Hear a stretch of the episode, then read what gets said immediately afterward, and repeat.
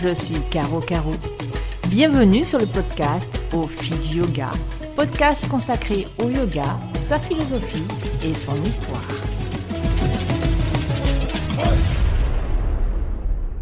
Bonjour et bienvenue dans ce nouvel épisode du podcast Au fil du yoga.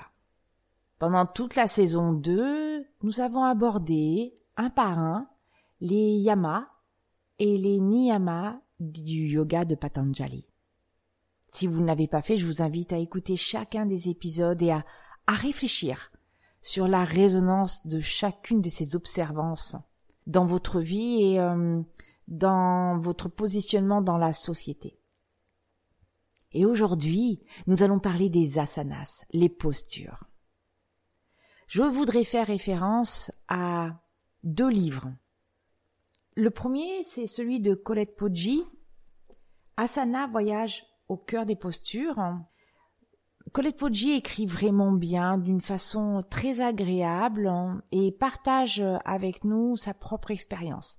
À la fois sa, son expérience d'universitaire et d'experte en sanskrit, donc il y a toute une découverte de la langue euh, du yoga, et puis aussi en tant que yogi, de son expérience à elle et c'est toujours, je pense, ce qui a le de plus intéressant, c'est de comprendre comment les gens vivent le yoga. Le deuxième, eh bien, c'est les Yoga Sutras de Patanjali. Il y a plusieurs euh, plusieurs traductions possibles. La plus simple, c'est celle euh, de Françoise Mazet, les Yoga Sutras de Patanjali, euh, édité chez Alba Michel. Je dis la plus simple parce que vous pouvez avoir des traductions très poussées.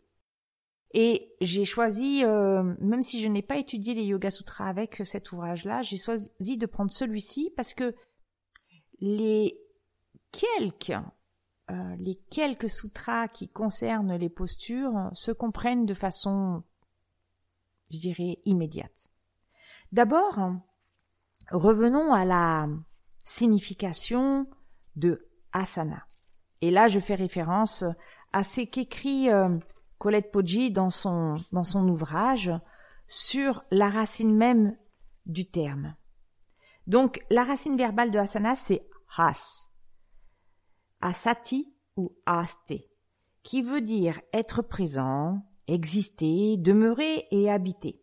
Et puis, il y a une deuxième signification, être assis tranquillement, être en train de, poursuivre une occupation, cesser et aboutir.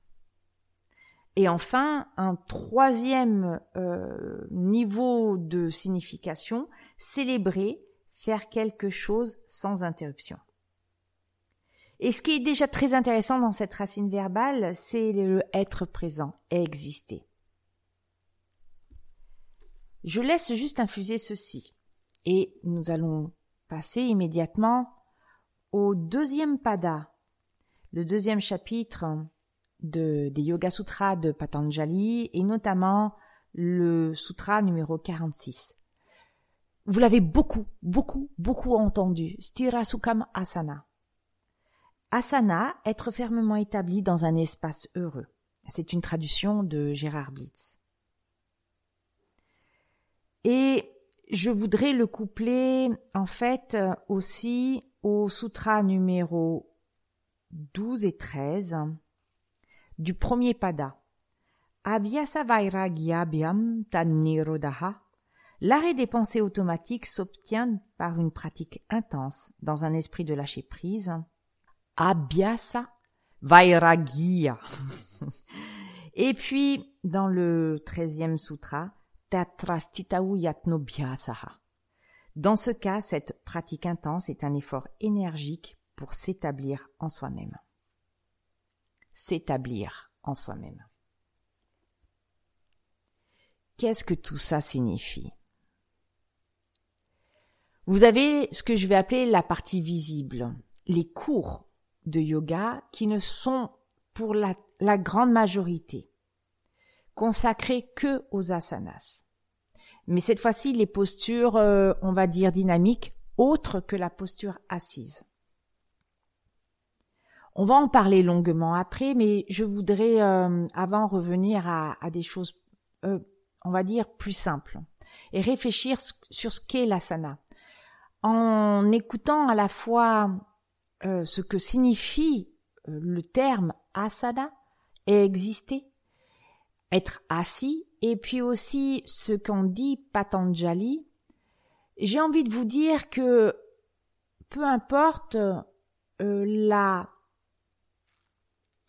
posture physique, le positionnement de votre corps dans l'espace à partir du moment où vous êtes fermement établi, que vous êtes, que vous existez dans la posture et que vous êtes en capacité d'être dans cette posture fermement établi et dans un temps relativement long. Très souvent, vous entendrez aussi dire que la seule posture envisageable, c'est la posture assise qui est celle de la méditation. Et effectivement, la méditation étant un des membres du yoga qui vient après euh, les asanas, bien après, on peut penser que ce cheminement, c'est des étapes et que une étape après l'autre, on arrive à samadhi, et à cet état euh, méditatif euh, intense où il n'y a plus de corps. Vous êtes complètement. Vous êtes établi. C'est vrai, mais on peut pas non plus renier euh, toute l'évolution du yoga postural, on va dire après, au moment du Moyen Âge, au moment de l'apparition du Hatha Yoga. Jusqu'à nos jours, jusqu'à ces son très fort développement dans les années 70-80, l'explosion dans les années 2010, euh, hein, qui est ce que l'on voit actuellement et peut-être maintenant ce qui devient euh, un extrême trop, un peu trop, qui fleurit sur euh, tous les réseaux sociaux. Et, on peut s'interroger d'ailleurs sur ce que en tant que professeur, on peut transmettre, ou en tant que yogi, ce que l'on fait. Je m'explique. Vous avez différents courants euh, de yoga qui sont apparus. On est tous d'accord. Un style de yoga, c'est un style, mais c'est du yoga. Quelle que soit son histoire, même si c'est euh, si c'est récent. Le but étant yoga, l'union, L'union de ce que vous voulez comprendre dans le terme union. L'union de Prakriti et Purusha. L'union de vous avec l'univers, ne faire plus qu'un. L'union en ce que le voile de l'illusion disparaît et vous êtes pleinement. Peu importe comment vous vivez cette union, puisque c'est la vôtre, et je pense que chacun a une façon particulière de mettre un mot sur ce que ça veut dire. Donc, il y a différents types de postures. Vous avez ce qu'on appelle le yoga, un yoga doux, qui est le, ce qui est maintenant le hatha yoga. Alors, il est dit doux parce que beaucoup de gens de peuvent pratiquer du hatha yoga. Pour autant, hatha yoga veut dire yoga de la force. Mais ce n'est pas que la force physique. Vous avez le vinyasa qui est cet euh, enchaînement postural, un souffle, un mouvement. On peut s'interroger sur est-ce qu'on est fermement établi et longtemps dans une posture lorsqu'on enchaîne ces postures et pourtant c'est un, yoga qui est très euh, très connu, très très pratiqué, euh, notamment par des corps qui sont jeunes. Et je ne jette absolument pas l'opprobre hein, sur le vinyasa puisque je suis prof de vinyasa et j'ai commencé le yoga avec le vinyasa. Je pense que d'ailleurs notre évolution dans le yoga c'est aussi une façon d'évoluer à travers sa pratique. Vous avez le yoga Ayanga hein, qui va être plus euh, le yoga yangar, je vais le définir un peu brutalement par euh, l'adaptation du corps à la posture. où on va chercher à atteindre une posture parfaite avec un alignement complet du corps. Et vous avez la vision inverse, qui est celle de Desikachar, où là, c'est le yoga, la posture, qu'on adapte au corps. Et puis vous avez euh, beaucoup d'autres styles hein, où la posture n'a pas forcément son intérêt, hormis peut-être préparer euh, préparer le corps à une méditation qui elle va prendre euh, beaucoup de place en termes de temps. Je pense notamment au, Kundalini pour en avoir pratiqué un tout petit peu. Et par exemple en forest yoga, on utilise la la posture pour se préparer à ce qui vient après. Mais c'est aussi un moyen très habile dans le sens où déjà on explore ce qui se passe dans le corps. La pratique intense et euh, l'établissement ferme dans la posture. Je reviens à, cet élément des Yoga Sutras parce que, à mon sens, les, les gens pratiquent le vinyasa souvent parce qu'ils ont besoin de quelque chose de très fort, de très dynamique, qui leur permettent à la fois de transpirer, de ne pas penser. L'enchaînement très rapide des postures, effectivement, devrait empêcher euh, toutes ces idées de venir transiter euh, dans le dans l'esprit. Et c'est vrai qu'on est focalisé sur une seule chose la réussite de la posture pouvoir tenir un équilibre, euh, pouvoir enchaîner rapidement, sentir les battements de son cœur. Donc, l'union, elle existe bien. Euh, en tout cas, la cessation des fragmentations du mental, elles existent bien. Chittavriti Nirodha. Souvenez-vous, ce qu'est d'abord le yoga, la cessation de la fragmentation du mental. Donc, effectivement, les enchaînements rapides de posture permettent d'arriver à cela.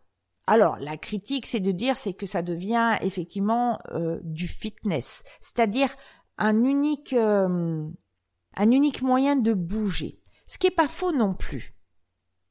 Il faut être clair. En fait, c'est l'intention qui va être donnée dans la posture, dans la classe, qui va permettre de faire la différence entre yoga et fitness. Mais après tout, est-ce que lorsqu'on fait du sport, est-ce qu'il n'y a pas cette cessation de la fragmentation du mental? Quand euh, on arrive à un certain état en yoga, parfois on se sent un peu comme si on était shooté, comme si on planait. C'est aussi euh, quelque chose que l'on ressent quand on fait du sport. C'est la montée des endorphines, c'est un sentiment physique. Alors vous allez me dire oui, sauf que yoga, on va beaucoup plus loin. Et oui, vous avez raison. Aussi. Vous voyez qu'on peut donc donner à asanas et à yoga différents niveaux, différentes profondeurs. Faut-il euh, critiquer la posture pour la posture? Je dirais que quand on commence le yoga, bien souvent, on fait la posture pour la posture et il n'y a rien de négatif à cela. Et je dirais que au fur et à mesure qu'on entre dans le yoga, il faut accepter cela, que les autres ne vivent pas de la même façon ce que vous faites. Ce qui est plus gênant après, c'est plutôt euh, ce que ça devient. Et là, c'est euh, c'est ce qui se passe dans les grands studios ou bien euh, ce que l'on voit sur les réseaux sociaux. La question des réseaux sociaux, elle est compliquée parce que le réseau social est à la fois un lieu de connexion, enfin j'ose l'espérer, en tout cas, moi, je le vois comme ça, et quand je m'abonne à quelqu'un, que je fais des commentaires sur un post, une publication, j'introduis un lien avec la personne. Et c'est ce qui me permet aussi d'avoir des liens avec des gens qui n'habitent pas en France, mais des vrais liens avec de vraies personnes. Je peux dire que j'ai des amis, des vrais amis. Et puis il y a toute cette euh, toutes ces images que l'on voit de corps parfaits, très culpabilisants, euh, de postures extrêmes, très compliquées pour beaucoup de corps, pour la majorité des corps. Pourquoi? Ce que les images ne disent pas, outre que ce sont des corps qui sont jeunes, donc souvent quand même plus malléable qu'un corps qui a vieilli, c'est que bien souvent ce sont des corps d'athlètes, de danseurs, de personnes qui ont pratiqué une euh, gymnastique du corps très jeune. Et ça, pas tout le monde l'a réalisé. En plus, c'est une photo. Une photo est retouchée. Une photo, c'est un instant. Je peux vous dire pour avoir essayé que vous pouvez essayer de mettre, de faire une photo parfaite. Suffit de mettre votre, votre appareil photo sur le déclencheur automatique en rafale et vous allez voir qu'à un moment donné, vous allez arriver sur, on va dire, la posture parfaite. Et vous allez conserver que cette photo-là, mais on n'aura pas tout vu, le avant et le après. Pourtant, le avant et le après constituent la posture aussi. Est-ce qu'on existe dans la posture? On existe dans la posture lorsque on respire dans la posture et avec la posture. Pas uniquement j'inspire et j'expire bêtement, automatiquement. Quand je dis bêtement, c'est automatiquement. Mais respirer profondément. Essayer de se connecter de plus en plus profondément avec l'intérieur. Souvenez-vous des koshas, les différents corps du yoga. Le premier corps, c'est le corps, ce qu'on appelle le corps grossier, le corps physique, euh, Anamaya Kosha. Et progressivement, on entre, on visite les différents corps. En yoga nidra, on utilise ces techniques pour aller sur la partie la plus subtile, pour atteindre le corps de la félicité. Ce n'est pas un système de poupée russe hein, qui s'emboîte, c'est-à-dire l'extérieur c'est l'enveloppe physique. Enfin, il se trouve que c'est l'enveloppe physique, mais l'enveloppe mentale est à la fois une subdivision de l'enveloppe physique, de l'enveloppe physique, mais elle est une division à elle seule aussi. Et donc on traverse ces différents corps. L'asanas permet de transpercer cette, euh, ce corps, Anamaya Kusha, pour aller en direction des, des couches beaucoup plus subtiles de qui vous êtes. Parce que c'est ça le but, c'est qui vous êtes. Quand on suit une formation de yoga, l'essentiel de la formation, c'est la posture. On pratique d'abord, et on apprend la, signification de la posture. Enfin, tout va dépendre de votre formation, mais généralement le nom de la posture en sanskrit, peut-être la traduction en français, euh, sa signification, et puis euh, et puis comment entrer, comment être dans la posture, comment sortir et comment fabriquer des enchaînements, comment écrire une classe. Maintenant, bien souvent, il y a des cours d'anatomie, on vous apprend ce qu'est un muscle, un os, euh, une articulation, on vous dit, ah bah là, on va contracter tel muscle, euh, et euh, il faut faire comme ça. Et là, je vais parler de la partie anatomie de la posture et de ce qui m'interpelle beaucoup, qui est la partie thérapeutique de la posture. C'est un fait, on apprend beaucoup de choses dans une formation de yoga et qui n'est pas accessible euh, à la personne, au pratiquant qui vient, qui vient déplier son tapis. Et après tout, ce n'est pas indispensable. En tout cas, jusqu'à un certain point. Pourquoi? Parce que le fait de faire une posture, c'est, on l'a dit comme tout à l'heure, c'est comme de la gymnastique. Le problème, c'est que on se blesse. On se blesse pour différentes raisons. Parce qu'on veut atteindre justement cette posture que l'on voit, qui est idéale, que l'on voit dans les livres, sur les réseaux sociaux, on pousse son corps. Faut-il pousser son corps quand on pratique le yoga? Alors la réponse est oui et non. Parce qu'il faut l'intensité pour dépasser certains blocages, euh, pour euh, justement arriver à cette cessation de la fragmentation du mental, il faut parfois aller au-delà de la, des simples signaux qu'envoie le corps. Là où c'est intéressant, c'est que euh, il y a un moment où il y a une espèce de clarté mentale qui apparaît, où on est en capacité de savoir si le corps souffre, ce qui n'est pas du tout l'objectif, ou si en fait effectivement le corps a besoin de cela. Bien souvent, des personnes s'infligent des postures très compliquées, pensant que ça leur fait du bien, alors que c'est bien le contraire. Parce que le yoga n'est pas non plus utilisé pour occulter les problèmes. Le yoga, c'est une voie pour se connaître. C'est, on va dire, la chose la plus simple. Et au-delà de ça, c'est un aspect beaucoup plus spirituel, c'est cette, c'est la connexion, fusion, euh, disparition euh, de, nos de notre ego pour être en harmonie, en écho, voire autre chose, avec quelque chose de beaucoup plus grand. Ça, c'est l'aspect spirituel du yoga. Et donc, il y a cette dichotomie entre euh, il faut une pratique intense qui va nous permettre de dépasser certains freins, certains blocages. Voyez les, les assets dans les postures extrêmes qu'ils réalisent. On voit beaucoup de photos d'hommes qui, en, en tenue très légère, vont rester des jours et des jours sur un pied, les bras peut-être tendus vers euh, vers le, ciel, ou bien euh, qui se pendent, vous savez comme le cochon suspendu qu'on fait quand on est euh, jeune à une branche d'arbre et qui vont rester là des heures et des heures. Donc il y a cet aspect à bien comprendre dans son corps. Et on se blesse, on peut se blesser même en ayant une très grande connaissance de son corps. Et je dirais que la posture sert alors d'exploration euh, du corps, ce qui est un voyage très intéressant.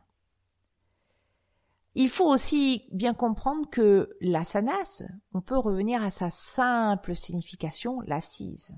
Donc vous n'êtes pas obligé d'enchaîner des postures et des postures et des postures pour être en yoga. Par exemple, c'est ce que moi je pratique de plus en plus, c'est-à-dire l'absence de posture hormis la posture assise. Et il y a des moments où je n'ai envie que de faire de la posture en mouvement ou quasi en mouvement parce qu'il y a beaucoup d'un il y a beaucoup de moments où on est dans la posture pendant de longues respirations dans dans le forest yoga. Ça correspond à différents moments de sa vie, à différents souffles de sa vie, de sa journée, de son cycle, peu importe, de la façon dont vous vivez euh, votre vie. La question du yoga thérapeutique apparaît de plus en plus parce que c'est une question qui est liée à nos sociétés modernes.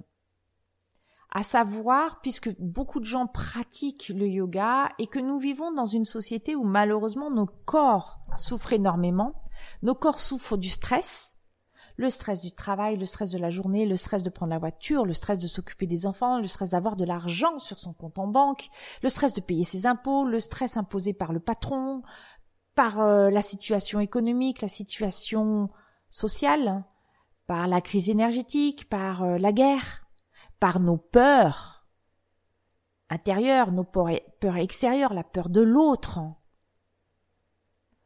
Notre corps sécrète des hormones qui malheureusement dépasse le seuil de, tolérance du corps et nous fige.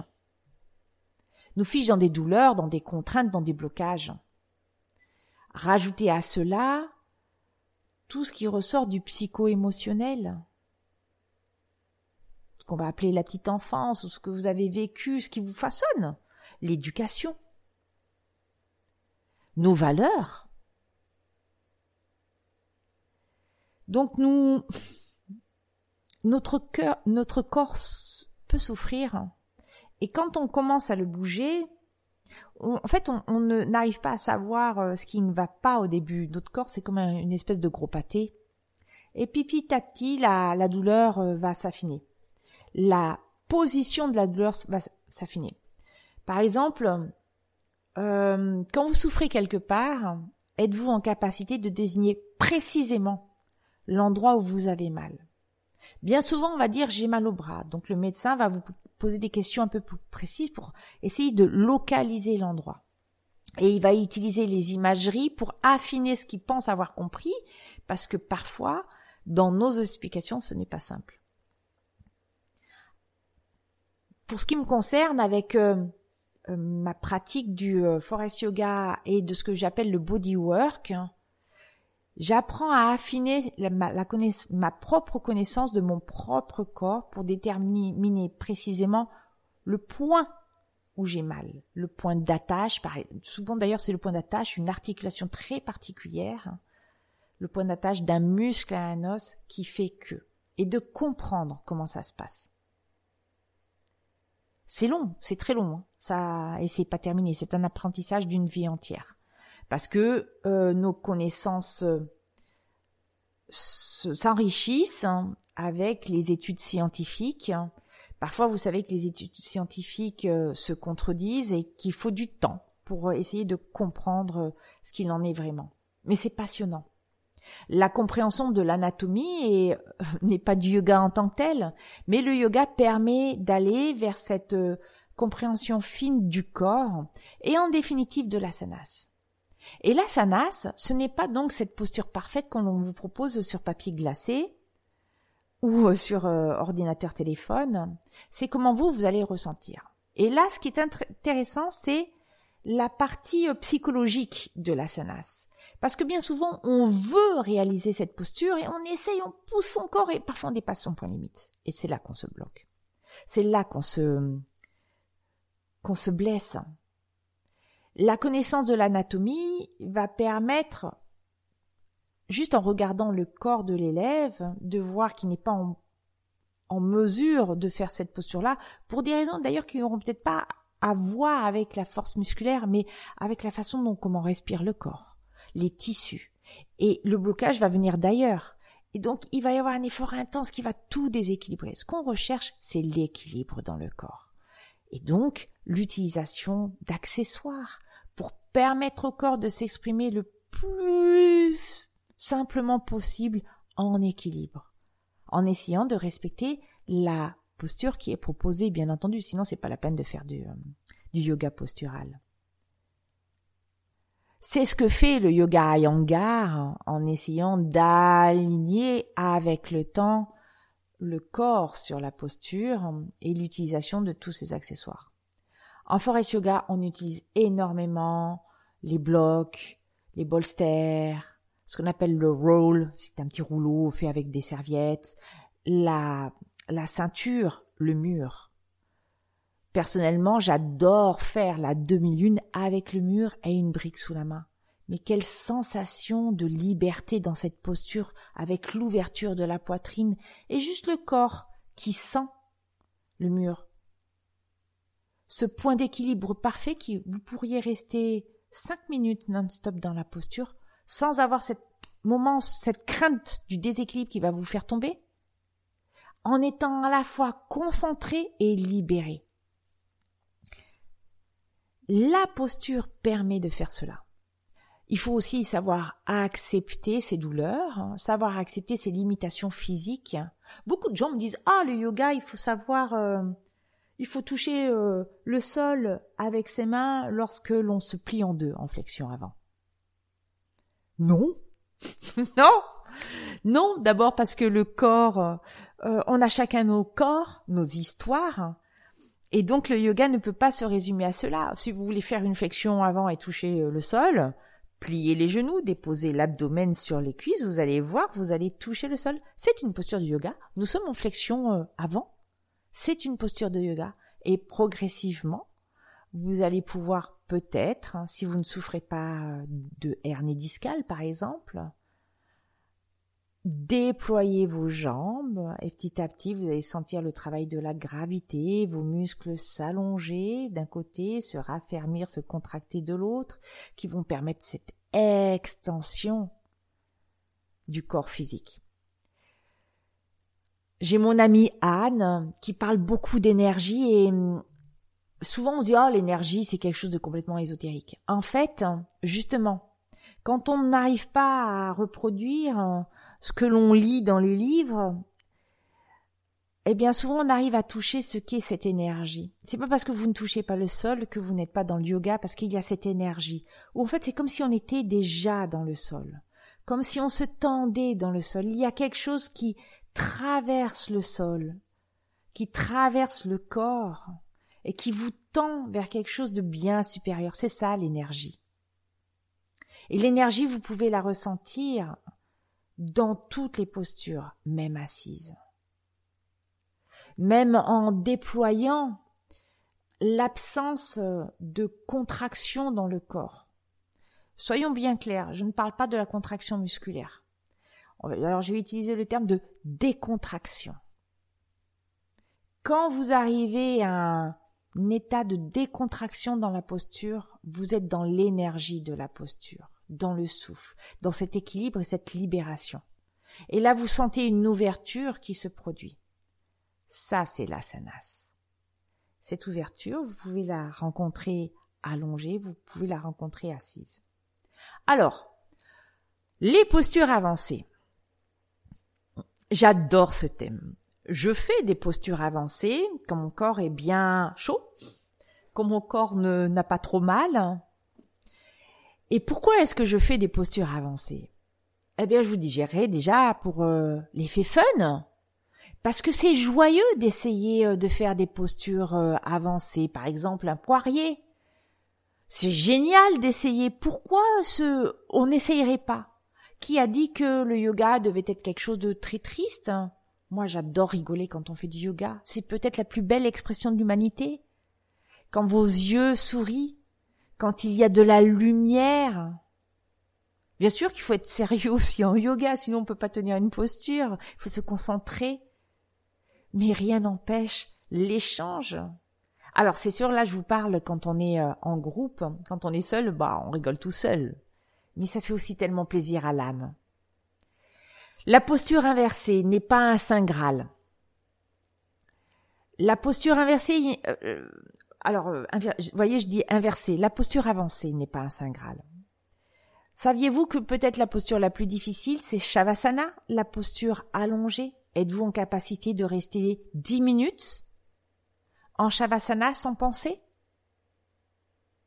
En détente complète du corps? Essayez. Le yoga nidra vous permet de mesurer à quel point en fait en posture allongée on n'est pas confortable. On bouge beaucoup. La posture allongée sur le sol est difficile pour le corps encore plus pour des, corps qui souffrent, où on a besoin d'utiliser des accessoires. N'hésitez pas à mettre un bolster sous les genoux, ou en tout cas quelque chose d'un peu élevé sous les genoux, pour décontracter le bas du dos, ou si vous souffrez du genou. N'hésitez pas à prendre de l'espace quand vous êtes allongé. Trop souvent, je vois des corps qui se réduisent à 40 cm de largeur entre les deux bras Écarter les bras loin du corps, c'est une des plus belles postures. Sauf qu'on s'offre. Cette ouverture, cette offrande, c'est aussi peut-être se montrer tel que l'on est vraiment dans sa plus simple expression, l'authenticité, et aussi sans aucun moyen de défense.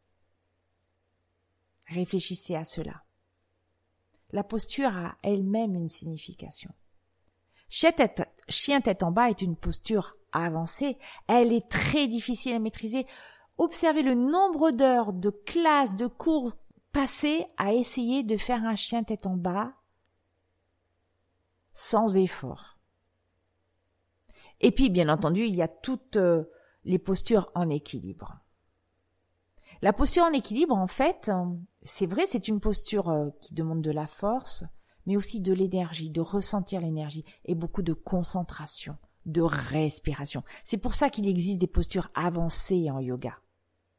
Parce que quand on affine sa pratique physique, sa pratique du pranayama, sa concentration, son retrait d'essence, on va aller plus loin et on se sent porté par une énergie qui fait qu'on va tenir en équilibre sur ses deux mains, qu'on n'a plus ce mental qui va parler, qui va me dire j'ai peur, j'ai peur de tomber. C'est pour ça que la, posture avancée est intéressante dans son cheminement du yoga. Le problème, c'est que ça fait des belles postures sur photo et donc on ne voit que ça. Et le problème, c'est que du coup, l'asana devient culpabilisante.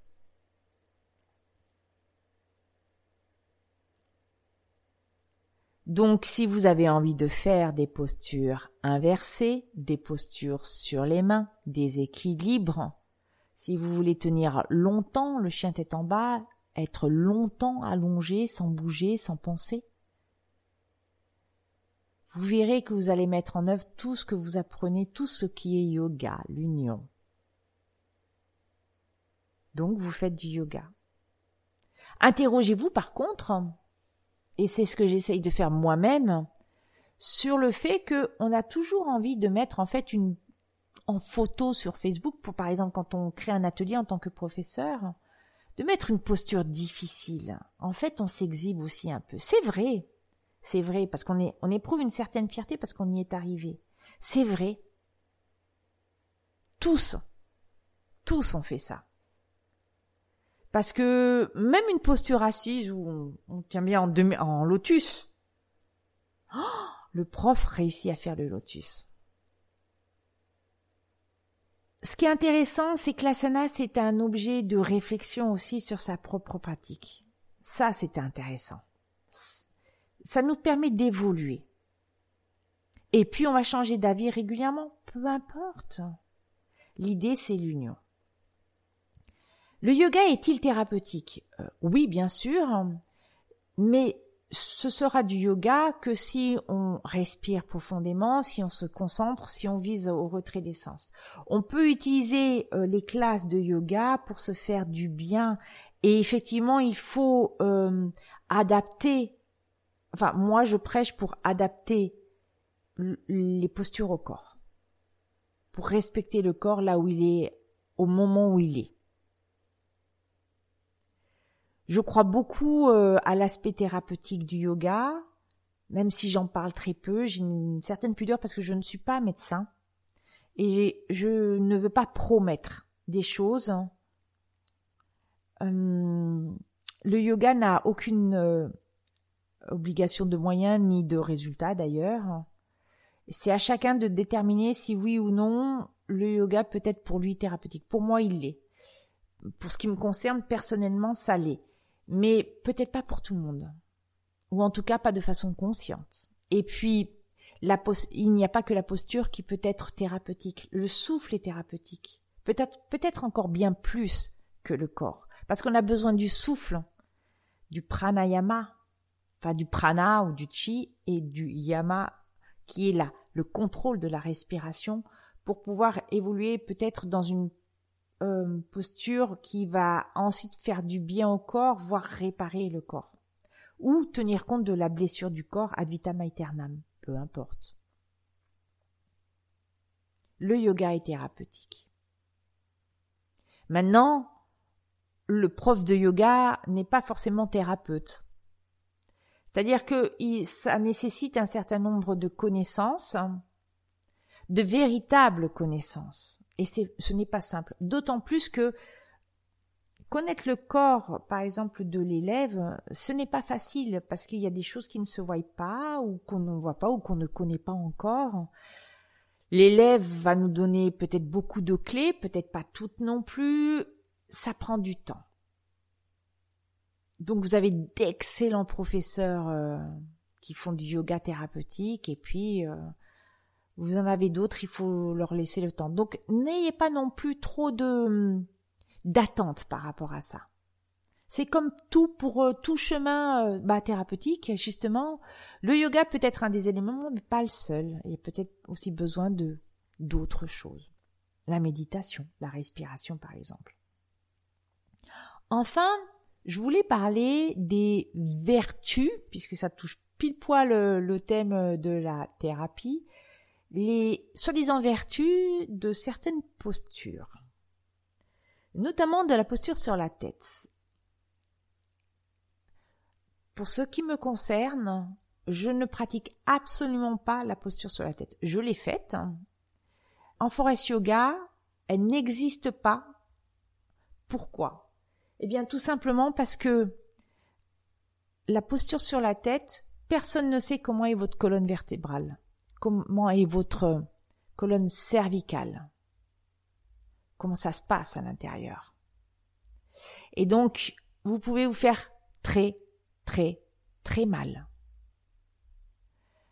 Euh, des études ont été réalisées aux États-Unis sur des personnes qui ont perdu une très grande mobilité de la colonne cervicale suite à des aux effets répétés euh, de Shirsasana, donc la, la posture sur la tête. Donc si vous la faites, faites très attention. Sur les allégations de santé de certaines postures, faites attention. Ce que j'aurais plutôt tendance à dire, c'est observez ce que ça produit chez vous pour savoir quel effet a cette posture, à la fois physique et puis euh, et puis aussi émotionnel si vous éprouvez de la souffrance ou du plaisir dans ces postures. Je ne sais pas si j'ai été complète sur la thématique de la posture, je pense pas, on pourrait en parler des heures. Mais voici euh, résumé en 40 minutes ce que l'on peut dire sur l'asana. J'espère aussi que ça va vous aider à mieux vous positionner par rapport à l'asanas ou peut-être à en affiner votre compréhension. Je vous souhaite euh, d'avoir passé un excellent moment en ma compagnie et puis je vous dis à très très bientôt.